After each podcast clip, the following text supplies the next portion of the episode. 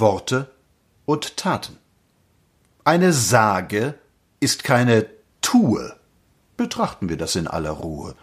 Da sind zum Beispiel die kleinen Damen, wenn wir denen mal näher kamen, begegnet es uns wohl anfangs zumeist, dass uns die Fürstin von dannen weist, und es spricht errötend die liebe Kleine, was denken Sie denn, ich bin nicht so eine, dann aber rückt sie näher ran und flüstert, was legen der Herr denn an? Und nach all dem Gerede und nach ein paar Schritt geht sie mit. Worte und Taten, das ist so hienieden, sind manchmal verschieden. Da hätten wir Philipp Scheidemann. Hört ihn immer nur fleißig an, spricht gescheit und klar und vernünftig, gar nicht parteiisch, gar nicht zünftig, sieht die Dinge so, wie sie sind, kurz ein begabtes Kasseler Kind.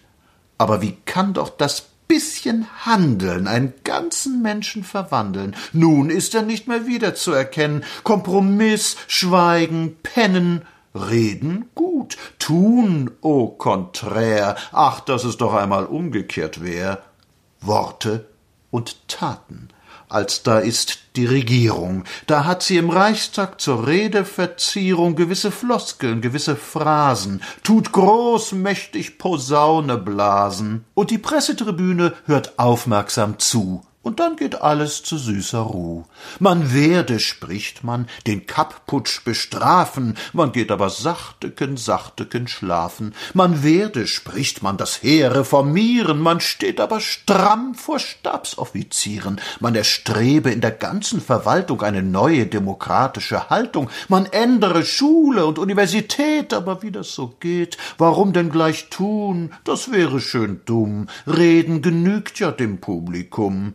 Wenn einer bei uns nur etwas sagt, ist's gar nicht mehr nötig, dass er was wagt. Er muss nur reden, verkünden, bullern, ihr werdet schon alle nach Hause kullern. Er muss nur bombastisch prophezeien, nachzuprüfen fällt niemandem ein. Mit einem Wort, das Grammophon, das weitere, ach, das findet sich schon. Wir, Demokratie, immer mit die Ruhe.